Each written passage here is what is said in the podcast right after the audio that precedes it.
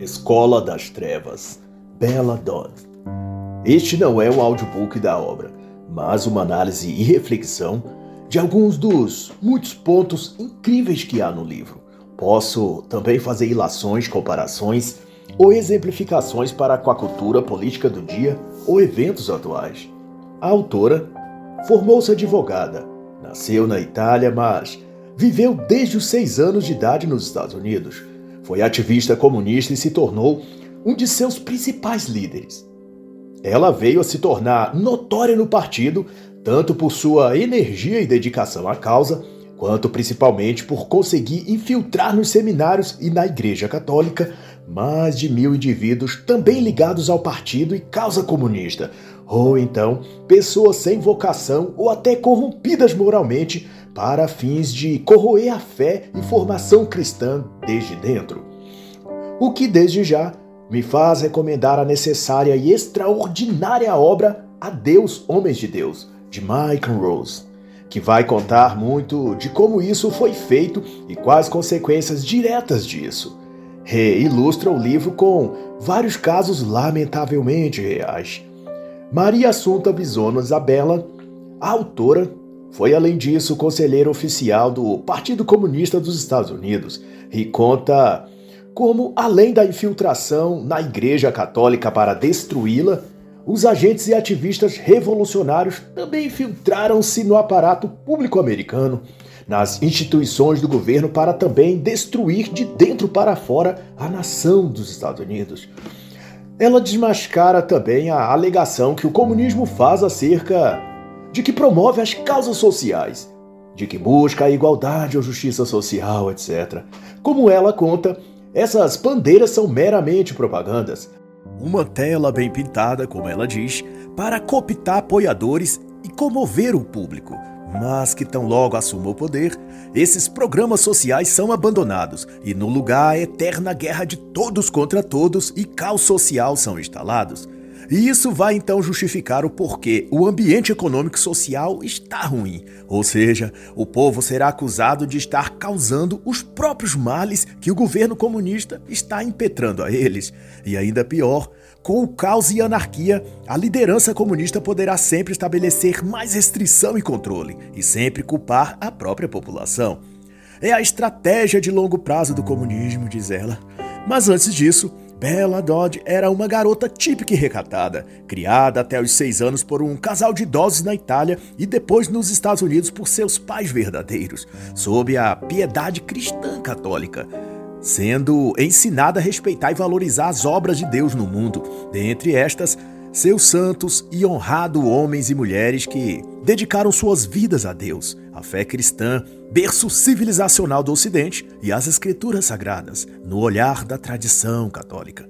Depois disso, no entanto, ela desviou-se na juventude para os caminhos das trevas comunistas, retornando depois para Deus ao encontrar a conversão espiritual pela assistência do reverendíssimo venerável arcebispo Fulton Sheen. Sobre esse santo homem, basta dizer que, além de brilhante teólogo e professor, soube admirar como ninguém a companhia de homens de conhecimento e sabedoria, tendo em vida sido amigo do também brilhante Chesterton, que dispensa apresentações. Mas em relação a Bella Dodd, à medida que ela estudava e crescia nos Estados Unidos, suas lembranças, ainda juvenis, era da biblioteca a poucos metros de onde ela morava e da Basílica de São Pedro, onde ela recordava que o ministro Dr. Clendenin era um homem digno e gentil o que trazia a ela e a todos na paróquia um profundo sentimento de acolhimento e orientação na vida. Mas, para além disso, os livros eram o principal e maior refúgio da ainda garota Bella Dodd. Especialmente porque, depois de um acidente, ela perdera um dos pés e sua dificuldade de caminhar, aliado aos transtornos e complexos que isso traz, a fez refugiar-se ainda mais nas leituras. Concomitante a isso, seu sobrinho, filho de sua irmã mais velha Kate, faleceu ainda bebê, e não muito depois a própria Kate também faleceu na epidemia de gripe. E tudo isso enquanto o mundo enfrentava a fatídica Primeira Guerra Mundial. E foi no período que cursava a faculdade que ela conheceu através de uma amiga uma publicação socialista, por meio do jornal The Call. Ela conta que teve seus pensamentos revirados com os conceitos de justiça social, desigualdades e luta pelos pobres. E à medida que se tornava ávida por aquelas ideias, ela ia tendo contato cada vez mais com conceitos e pessoas marxistas, como a senhorita Sarah Parks, professora de inglês na faculdade Hunter, para onde ela tinha ido estudar. Nessa fase, então, ela passou a ter contato com muitos alunos filhos de pais estrangeiros, como alguns que estiveram na Revolução Russa de 1905. Para informação, este foi um levante socialista contra a monarquia czarista, uma prévia da Revolução de 1917 que deu fim ao czarismo e iniciou o período comunista da Rússia. O evento também foi chamado de Domingo Sangrento e resultou em mortes e violência de ambos os lados. Mas que o Google e os professores marxistas nas escolas fazem a lavagem cerebral de dizer que as tropas do tirano czar assassinou impunemente o povo que protestava devido às injustiças sociais, à fome e pobreza que viviam. Mas aquela era uma revolta política, uma guerra pelo poder onde as massas eram usadas como ferramenta de manobras, mas que, conforme se viu após 1917, depois a troca de regime é feita, nenhum desses assumem o poder. E a igualdade e justiça social que achavam que teria se mostra só mais uma ilusão e mentira típicas do comunismo. E vale ressaltar que toda a revolução comunista, como tenta ser essa de 1905 e como foi concretizada em 1917, ela se efetiva com o sacrifício de sangue, algo realmente diabólico, mostrando a quem o comunismo serve. No caso em questão, o assassinato brutal do czar Nicolau II, da czarina e de seus cinco filhos. Alexei, o mais novo, tinha apenas 13 anos de idade. A morte deles não poderia ter sido mais cruel. Foram acordados à meia-noite para serem assassinados. Alexei recebeu dois tiros na cabeça. Os outros foram baleados e esfaqueados. Tiveram os corpos derretidos com ácido sulfúrico. E as crianças, o crânio esmagado com paz. E o Kizar teve sua cabeça esmagada com o cabo da arma com a qual ele foi executado. Um ritual de sangue maligno que batizaria o governo de Vladimir Lenin com sangue e terror. Como foi dali para frente? Mas àquela altura, as teorias sociais encantavam os jovens americanos envolvidos com a névoa do idealismo fingido que o comunismo propagava. Iludidos com o mal interpretado senso de missão messiânica, os jovens achavam que iriam mudar o mundo. Era o que os patrocinadores do socialismo faziam acreditar. Eles mudariam o futuro e acabariam com a fome, com a pobreza e com as injustiças sociais.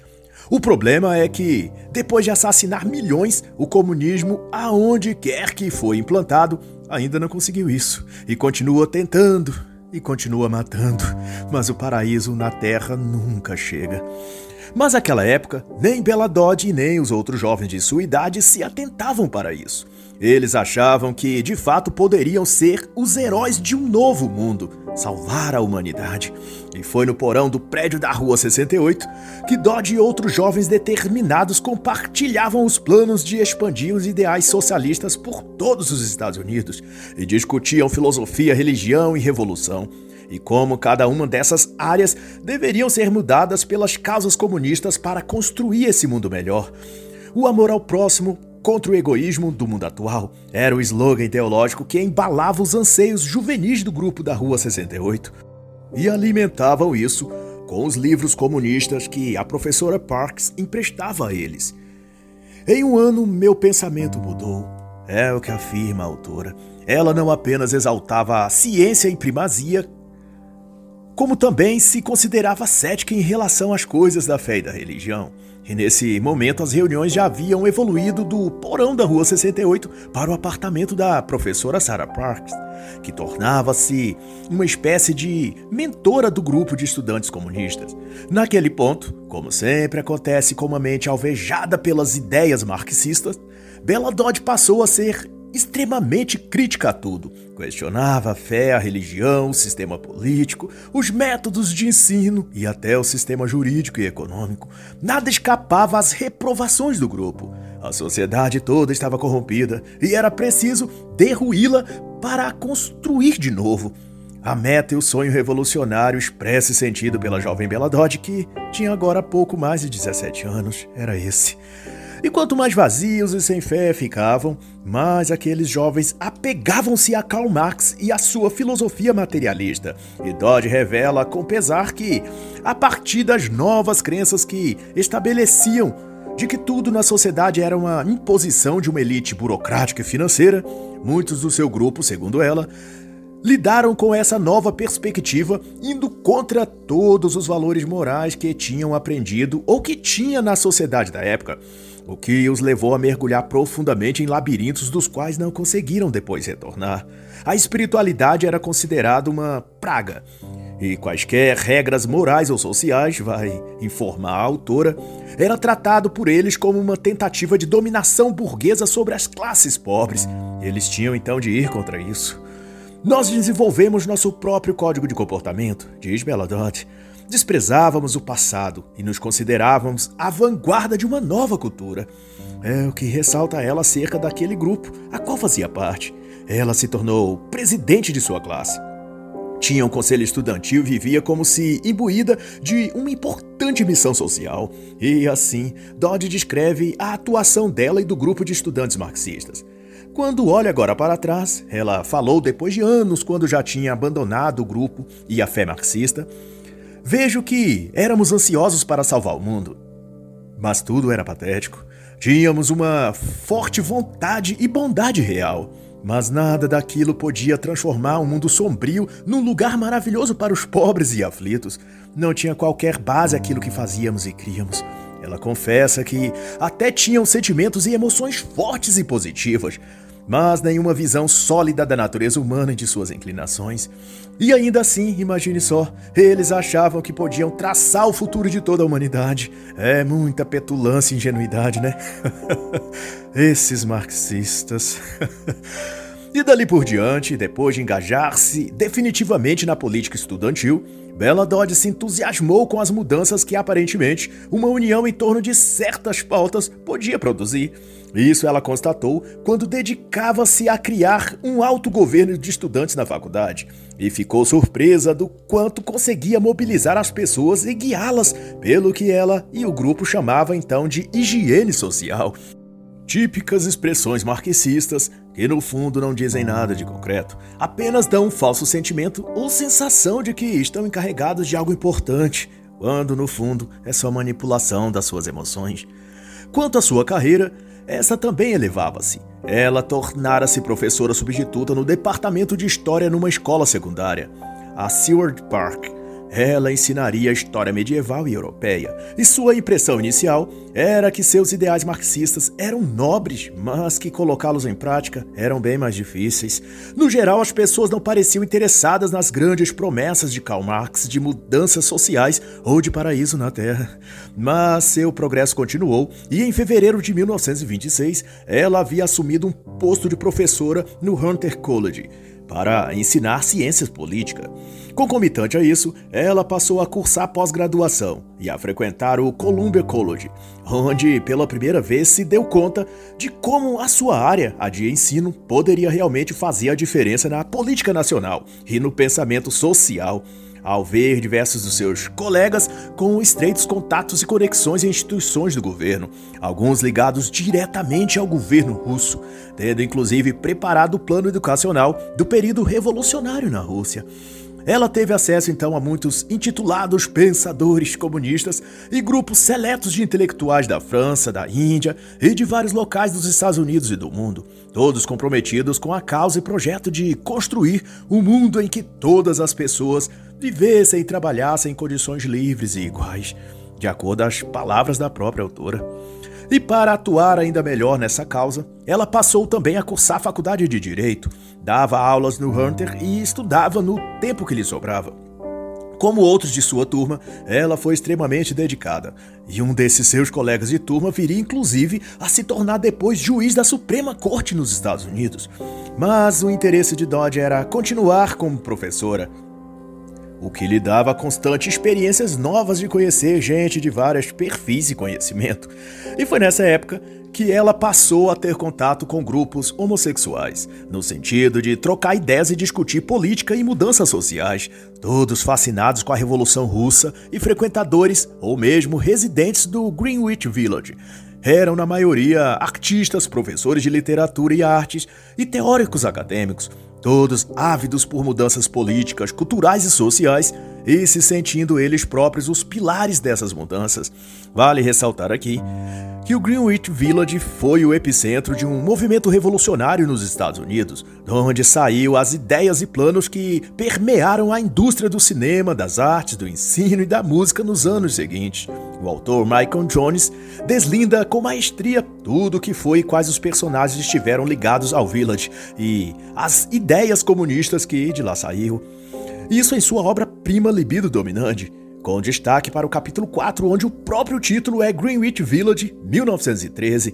Também merece destaque que lá foi o berço do movimento LGBT e do feminismo. A própria Margaret Sanger viveu lá a partir de 1910, onde ela e seu marido se juntaram ao Partido Socialista.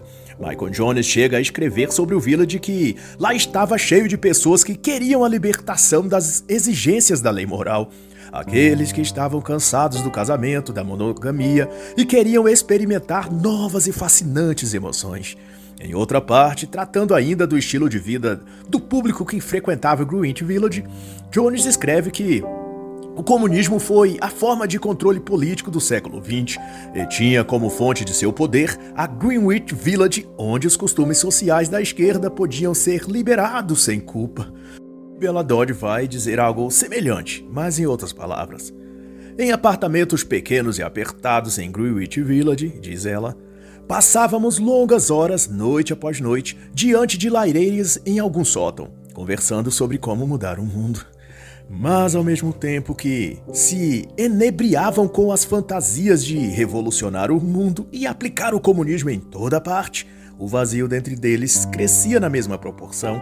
Prova disso que a antiga e aparentemente livre e feliz professora de Bella Dodd no ensino médio, Sarah Parks, embora parecesse ter uma vida próspera, radiante e com a causa comunista a defender, os ideais coletivistas que ela anunciava não foram o suficiente para preenchê-la, e ela não suportou a desordem de seus pensamentos, algo típico causado pelo marxismo, e em janeiro de 1928, a ex-professora de Dodge cometeu suicídio.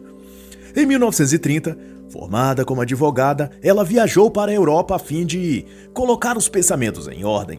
Lá ela conheceu aquele que seria seu esposo, John Dodd. Mas lhe chamou a atenção que ao visitar Berlim, na Alemanha, sentiu no ar e nos rostos de homens e mulheres a mesma tensão que mistura a busca insaciável por prazeres inferiores e a ânsia latente na alma por uma outra coisa, mais consistente e real, mas que eles não sabiam o que era nem onde achar. Que ela via em seus conterrâneos nos Estados Unidos, em especial naqueles que se intitulavam livres pensadores, ou como depois se declaravam, comunistas. Os pretensos salvadores do mundo, mas perdidos e sem rumo dentro deles mesmos. A degradação moral e sexual era algo visível, como pôde testemunhar a autora, seja em Berlim, Paris ou em Nova York, onde as bases socialistas eram fincadas, a sociedade mudava, mas mudava para pior. E além da perversão e do vazio existencial estampado em seus rostos, Todos esses lugares e ambientes marxistas tinham em comum também o ódio e a perseguição a conservadores e cristãos. O que, a meu ver, isso é opinião minha, não está assim descrito no livro, que o comunismo é um movimento de inspiração demoníaca, posto que onde se instala tudo fica pior e a fé cristã e o nome de Cristo se tornam alvo primordial de toda perseguição, algo de cunho realmente maligno. Vede no contexto de 2022 o comunista Daniel Ortega da Nicarágua, que fechou rádios católicas e proibiu procissões religiosas, além de prender líderes cristãos e também cristãos leigos por todo o país. E não bastasse, outros comunistas na América Latina, como Luiz Inácio no Brasil, e as lideranças de Venezuela, México e Argentina se posicionam favorável ao ditador tirano daquele país, mostrando que compartilham a mesma legião de demônios. Lembrando que foi desse ambiente espiritualmente insalubre que brotou o maligno Adolf Hitler. Depois disso, de haver retornado a Nova York, Bela Dodd ingressou no Sindicato dos Professores e não precisou muito tempo para que alunos e professores da Hunter e outras escolas e faculdades se interessassem pelo comunismo. A aparente imponência da afamada União Soviética trazia uma certa respeitabilidade dos marxistas entre discentes e docentes, e de tal foram surgindo organizações socialistas por toda parte a Liga dos Jovens Comunistas e até uma importação europeia, a Liga para a Democracia Industrial, uma organização inglesa do socialismo fabiano, muito respeitada à época por seus pares. E se algo de comum se destacava entre eles, era o desprezo que nutriam pelas gerações passadas, ou seja, por seus pais e avós. Para eles, os adultos tinham levado o mundo a guerras e falência econômica, e eles, os jovens, levariam esse mesmo mundo ao sucesso e à prosperidade através da justiça social marxista. Logo, diversas outras faculdades estavam igualmente interessadas no socialismo, e o Sindicato dos Professores, a qual Dodd presidia, estaria criando braços organizacionais em todas essas instituições de ensino. O plano era criar a Associação Americana de Professores Universitários, mas logo dessa organização surgiu outra, e dessa uma outra. E Dodd percebeu que essa era uma estratégia muito bem elaborada, a de formar anéis dentro de anéis, círculos menores dentro de outros círculos, em quais mais segredos eram compartilhados com menos pessoas, até chegar numa elite seleta e confidencial, que ninguém sabia exatamente quem fazia parte e de onde eram, pois até seus nomes verdadeiros eram ocultados mas que ao fim todos os outros ciclos acabavam recebendo ordens. No entanto, ela tinha notado que, nesses grupos, já não fazia parte apenas professores ou gente ligada ao ensino ou às faculdades. Tinham pessoas de todos os setores e áreas que se podia pensar. Depois surgiram recrutamento para a luta armada contra o fascismo, e Bela então conheceu pessoas vindas das altas esferas do Partido Socialista, agentes oficiais do movimento comunista mundial. E foi um desses agentes que cooptou Bela Dodd para um outro patamar, uma hierarquia mais elevada na organização. O nome dela era Harriet Silverman. Em reunião com Harriet, Dodd foi orientada a criar na faculdade um comitê de literatura que, na verdade, se dedicaria a produzir panfletos, disseminar o marxismo e arrecadar fundos para o Partido Comunista. Um tempo depois, Dodd e o comitê havia arrecadado milhares de dólares mesmo com a recessão econômica nos Estados Unidos. E ela foi levada a conhecer um outro membro importante do partido, alguém ainda mais alto na hierarquia comunista internacional. E tudo teve um grande fascínio sobre Dodge porque cada um desses líderes que ela conhecia estavam trajados com roupas muito simples e em casas também muito simples, sem qualquer luxo o que deu a ela uma impressão positiva de que o partido realmente dava tudo para os pobres e até sua alta hierarquia era devotada a servir o povo. É claro que isso era fake. Era também uma estratégia psicológica de gerar exatamente aquela sensação de deslumbramento pela causa, fazer com que aquele que está sendo convocado se apaixone pelos ideais marxistas e acredite neles a ponto de defendê-lo até com a própria vida. Eu vi o que o partido é seus líderes são humildes e simples como nós, dirá a pessoa depois de presenciar alguns desses líderes vestidos como gente do povo. É só um passe de mágica, um ilusionismo para manipular. E dentre os comunistas que se pode dizer iludidos, estavam advogados, médicos abastados e gente de negócios, ricos da consciência culpada, que expurgava seus pecados de ter sucesso financeiro, doando dinheiro para a causa socialista, e também pintores, cantores, músicos e artistas, a classe abastada e liberal do Greenwich Village, gostavam de lavar suas consciências pesadas, contribuindo financeiramente com o partido. E para inspirar toda essa gente, era soprado sobre os corações deles o epíteto cuidadosamente elaborado. O passado havia sido ruim, o presente era corrompido, e o futuro restava a eles construir. E era coletivamente que poderiam criar esse novo futuro, esse mundo melhor e igual para todos.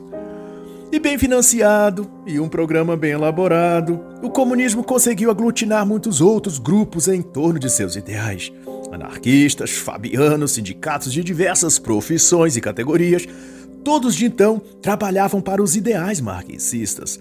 E o ponto central de toda essa gente era preparar o país, os Estados Unidos, para a Revolução, tal como veio a ocorrer na Rússia em 1917. E dada a extensão desse tema, eu recomendo duas obras. Uma República sob ataque, o ataque contínuo da esquerda contra a liberdade americana, de Thomas Fitton, e Traição Americana, de Diane West.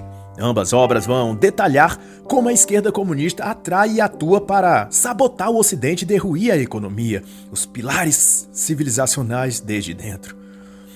E embora cega a época, Dodge já notava algumas discrepâncias, mas que deixava por ser, forçando-se a colocar o ideal do partido acima de suas dúvidas. Ela conta, por exemplo, que testemunhou muitas vezes boas e abnegadas pessoas serem exploradas e depois descartadas sem nenhuma piedade pelos líderes do partido.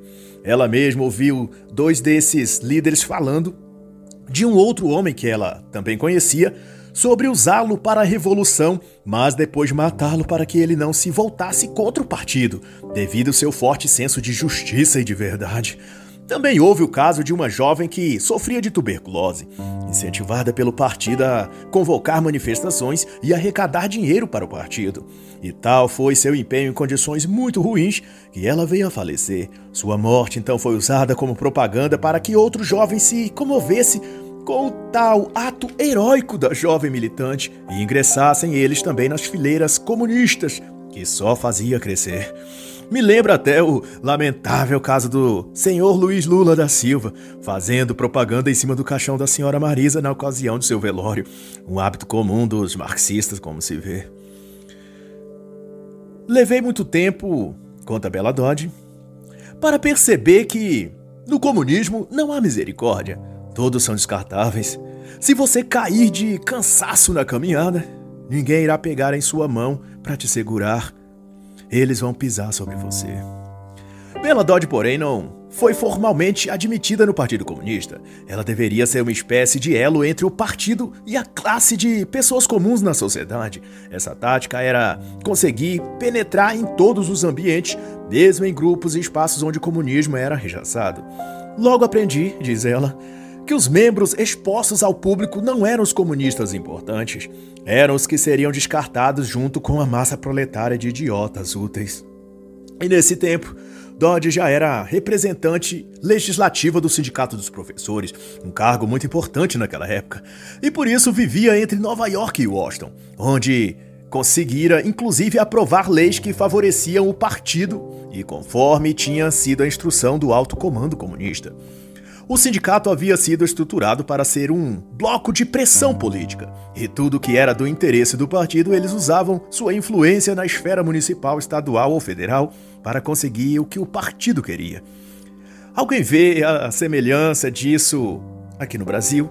Sindicato dos metalúrgicos, do magistério, sindicato dos promotores públicos, dos profissionais da saúde, sindicato aqui, sindicato ali, e tudo liderado por comunistas pois essa é uma tática socialista implantada em todo lugar, para que sejam blocos de pressão, para que as causas e interesses do comunismo a partir de seu alto comando seja efetivado.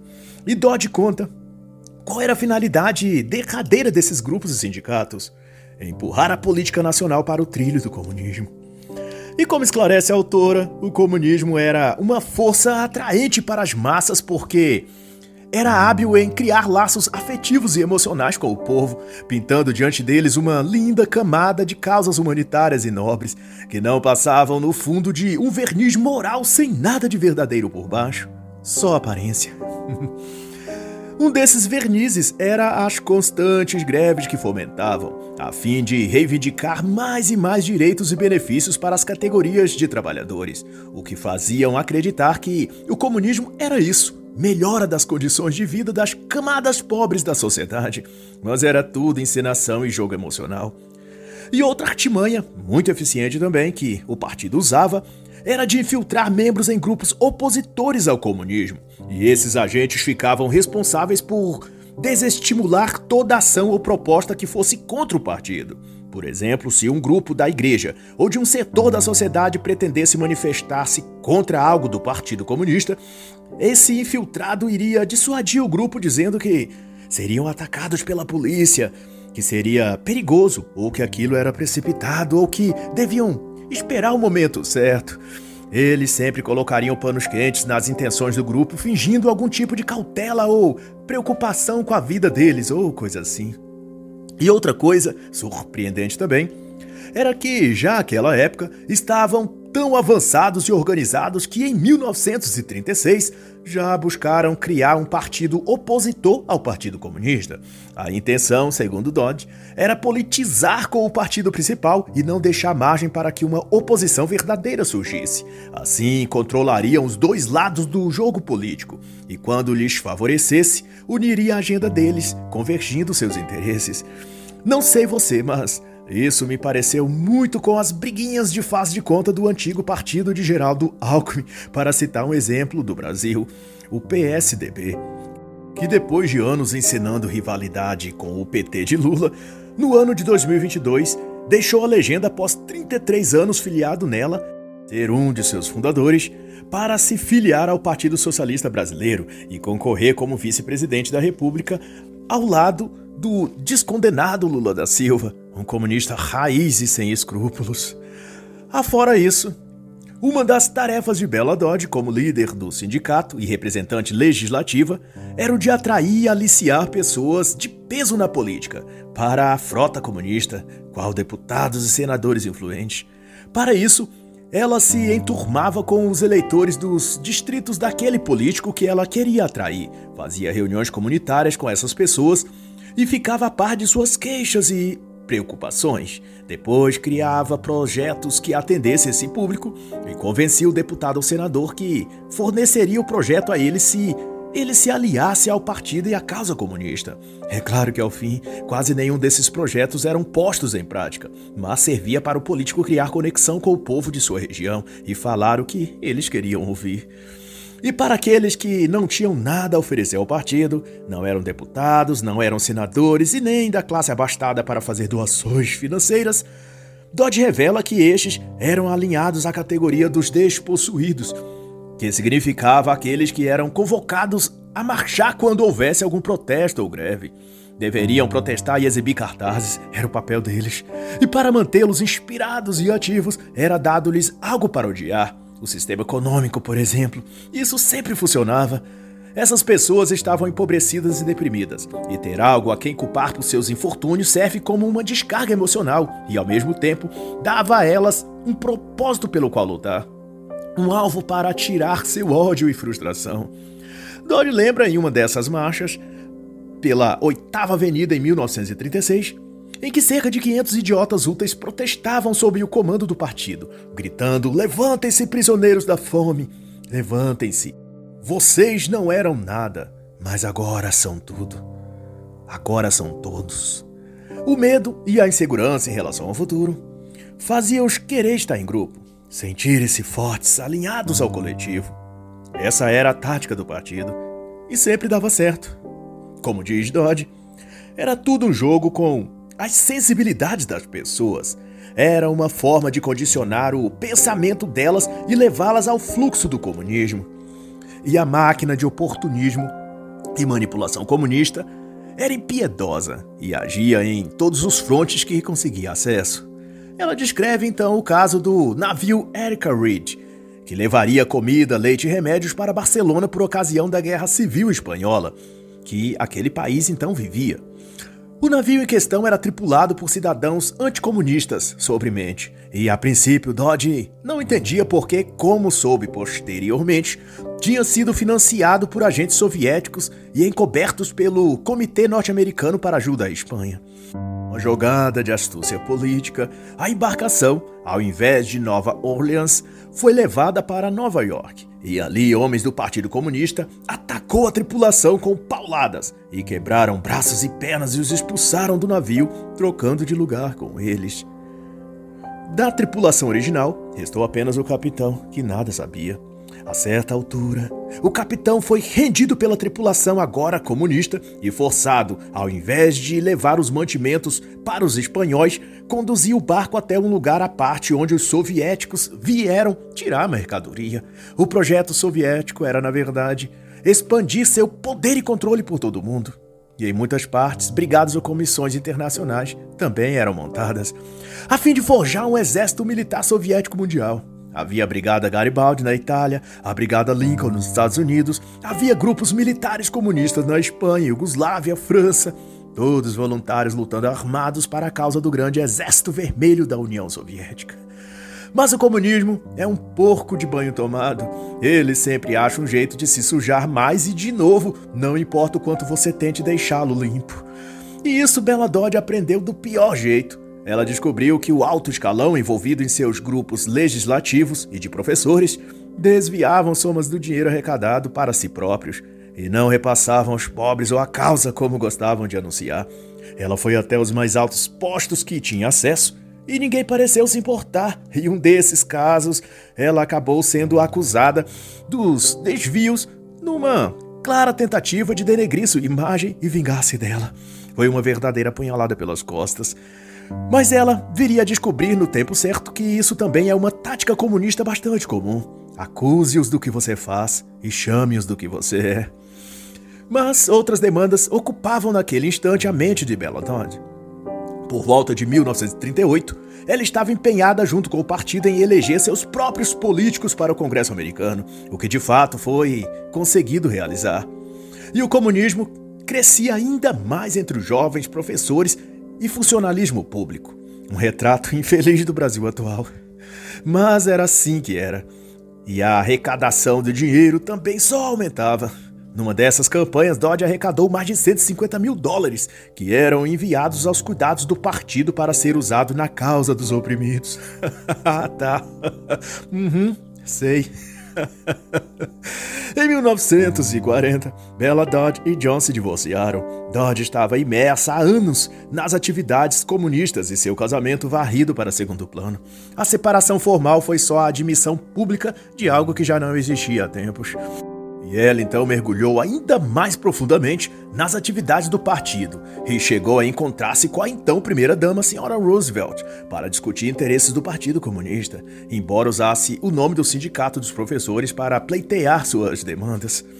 Mas os problemas para ela nunca ficavam mais fáceis. Havia sempre uma tempestade abalando a embarcação. Naquele período, Trotsky havia sido assassinado no México e o grupo que Bela Dodge liderava foi acusado pelos trotskistas de ter orquestrado aquilo. Ela agora se via no centro de uma questão conspiratória internacional.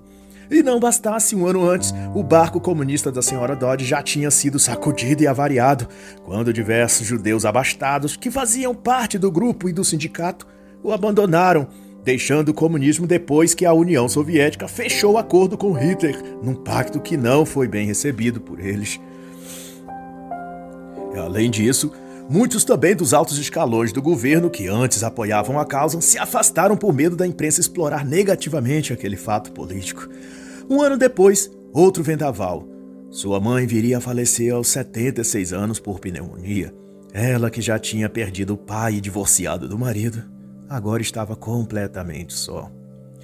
E no golpe mortal sobre uma embarcação já tão danificada, o próprio Partido Comunista foi abandonando um a um aqueles que tanto trabalharam para espalhar o comunismo entre as massas jovens de estudantes. Muitos de seus amigos professores eram acusados do dia para a noite de alguma coisa sem sentido e forçados a deixar seus cargos e salários e irem embora. E outros acabaram presos ou processados por acusações falsas. Eles foram descartados como peças velhas sem utilidade. Foi quando veio a ela uma constatação. O comunismo não era uma coisa para mudar o mundo, mas sim uma coisa feita para controlar o mundo. Mas seguindo o bonde comunista de terror, a autora escreve que, apesar dos conflitos internos dentro do partido, numa permanente luta pelo poder e por cargos mais altos, ainda assim o partido florescia. E em 1937, em 1939, em 1942, a força máxima dos comunistas estava em pleno vapor.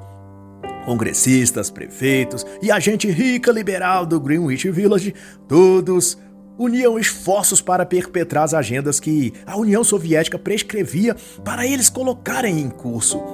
Ela chama de hipnose em massa, o efeito de nenhum deles ali perceber que estavam sendo manipulados. e que seriam descartados como aqueles que trabalharam para o partido antes deles. A própria Dodge se recusa a ver que tudo ali era só um jogo de aparências para atingir o poder. E nessa escalada tudo era válido. Não havia honra, não havia princípios e não havia limites. Várias vezes à frente do sindicato, ela se sentia confusa quando via seus líderes que antagonizavam com outros políticos ou partidos. Um tempo depois estavam todos juntos conclamando apoio, como se nunca tivessem sido rivais, mesmo que há pouco tempo atrás acusavam aquele grupo ou pessoa das mais vis e imorais coisas e até tentava condená-la à prisão, mas tudo se justificava pela tal busca de um mundo melhor para os pobres e oprimidos mesmo que o trem comunista seguia claramente para outro destino, o do poder político. E foi com esse interesse que o sindicato, liderado por Bela Dodd, criou então a Escola para a Democracia, no intuito de criar e preparar novas lideranças para o futuro político da América. A escola tinha, no entanto, duplo propósito. Além de formar, sob bases ideológicas socialistas, a juventude norte-americana, e ao mesmo tempo servir de cabide de emprego para as massas destes professores do Partido Comunista, que estavam em dificuldades financeiras devido às consequências da Segunda Guerra Mundial. Nesse íntere, também foi criado na própria sede do Partido Comunista a Escola dos Trabalhadores, cuja ideia era treinar e capacitar as massas para apoiar e trabalhar pelo Partido Comunista. O treinamento e cursos eram ministrados pela própria liderança nacional do partido e por alguns da velha guarda que tinham contatos diretos com o governo comunista soviético. O projeto deu tão certo que ambas escolas, a Escola da Democracia e a dos Trabalhadores, foram fundidas e, com o apoio de um mega empreendedor rico, financiador do partido, resolveu investir no projeto e abrir uma série de novas escolas marxistas por todo o país. A Escola Jefferson, em Nova York, a Abraham Lincoln, em Chicago, a John Adams, em Boston, e todas geravam lucros para o partido através da venda de material impresso, matrículas, etc. E no escopo disso, essas escolas ensinavam marxismo, que pretendia fomentar o que chamavam de a terceira revolução. A base ideológica dessas escolas era, pois, que o sistema capitalista era imoral, ganancioso e decadente. A solução, então, era, adivinhe, o comunismo. Mas a contradição notada pela própria Dodge é que o partido tinha alianças sólidas de apoio mútuo e troca de interesses com a nata da classe capitalista ligada ao governo Roosevelt. Chamavam-se inclusive de Frente Democrática, e ao fim se pôde verificar que, com o apoio do Partido Comunista, esses super ricos criavam monopólios específicos e ganhavam ainda mais dinheiro, controlando os setores-chave da economia. Bem nessa época surgiu o Instituto Russo, cujo objetivo era capitalizar recursos e administrar os interesses soviéticos na nação e política americana. Esse instituto dava treinamento marxista para professores da educação pública de Nova York e de outros lugares. O ano era 1943 e Bela Dodge estava cogitada a se candidatar a líder presidente do Partido Comunista nos Estados Unidos, o mais alto grau que se poderia chegar naquela época. Como parte disso, tomou conhecimento privilegiado de variados esquemas e negócios que o partido sustentava, como casas noturnas, clube de festas, empresas comerciais, escritórios de advocacia. Pesava contra a decisão dela, porém, o fato de que ela bem sabia que o partido de praxe reivindicava o domínio sobre a consciência de seus membros e líderes. Na prática, a liderança internacional comunista deveria ter total controle sobre as vontades e emoções de seus súditos. Na definição da senhora Dodge, esse é o aspecto do totalitarismo moderno, a chave para a escravidão mental da humanidade. Em 1943, Bela Dodd deixou a presidência do sindicato abriu um escritório de advocacia e se preparou para novas missões no Partido Comunista. A Frente Democrática, apoiada por Roosevelt, se tornara a Frente Nacional, indicando a ampliação de seus projetos para uma dimensão nacional de conquistar e subjugar toda a máquina administrativa americana. Mas enquanto isso, o vazio existencial também crescia na alma das pessoas, ligadas ao partido, na mesma proporção que sua ambição pelo poder político. Dessa vez, Enantemo, membro ativa do partido, suicidou-se ao pular da janela de um hotel. Mas, fora isso, Bela se tornou líder da Associação Política Comunista, entidade que substituiu o Partido Comunista Americano. E sua primeira missão era trabalhar para a reeleição de Roosevelt, redirecionar os Estados Unidos para se tornar uma nação socialista plena. Oravante, ao escalonar a alta cúpula comunista, ela foi conhecendo os altos escalões e foi descobrindo que os que representavam o povo pobre trabalhador na realidade, nunca tinham sido pobres nem trabalhadores. Eram ricos e empresários, donos de terras, gado ou propriedades rurais. que ironia. Outra coisa percebida por ela foi que as novas lideranças que chegavam formavam grupos de apoio e lançavam falsas denúncias contra os líderes mais velhos, e esses eram expulsos do partido ou até processados ou presos, isso quando não apareciam mortos misteriosamente. Era assim que os novos tomavam lugar dos mais antigos e mantinha a roda partidária comunista girando. Traição, perseguição, chantagens e descarte era o modo padrão de agir no partido. De 1945 a 1947, revela a autora, vários milhares foram expulsos, cada um individualmente com o refinamento do terror da técnica de descarte do Partido Comunista. Havia quem, por mais absurdo que fosse, tivesse sido expulso por acusação de ser muito de esquerda, outros por serem muito de direita. Houve quem foi acusado de ser keynesiano demais. Ou seja, Qualquer pretexto era usado para descartar alguém que não servia mais ao partido. E todos eram abandonados sem qualquer amparo financeiro. Era largado à própria sorte. Ao final, portanto, de 1947, Dodge tinha chegado à concepção de que os ideais do comunismo jamais seriam buscados ou estabelecidos. Eles eram apenas propaganda de manipulação das massas. O tal mundo melhor de que falavam era uma mera paisagem distante no horizonte, que os manipuladores do partido apontavam vez ou outra para ludibriar o público e mantê-los motivados a trabalhar. Mas Dodge sabia que ela estava encurralada e vigiada dia e noite. Alguns agentes infiltrados para vigiá-la fingiam ser potenciais clientes em seu escritório de advocacia. Se ela abandonasse o partido, seria morta. Na esteira disso, ela passou a sofrer ataques de calúnias e falsas acusações, de racista, de fascista, de apoiar o capital burguês, explorador dos pobres e oprimidos. E como resultado, em 1949 foi votada a sua expulsão do partido. Mas o mais marcante para ela foi ver dentre seus acusadores falsos ex-amigos, professores e alunos que ela ajudou a crescer dentro do partido. A parte mais difícil, no entanto, era depois de anos pensando, sentindo e agindo coletivamente, reencontrar sua individualidade. Leva tempo para destornar-se comunista, declarou Bela Dodge ao sentir-se perdida sem aquele mundo ideológico que ela aprendeu a reverenciar. Ela estava agora tentando caminhar de volta para o mundo da realidade. Era outra fala dela durante esse período, mas sua jornada obteve uma ajuda milagrosa quando, por intermédio de um amigo que ela reencontrou por acaso, Bela Dodge foi levada a encontrar-se com um padre, o Monsenhor Shen, na Universidade Católica.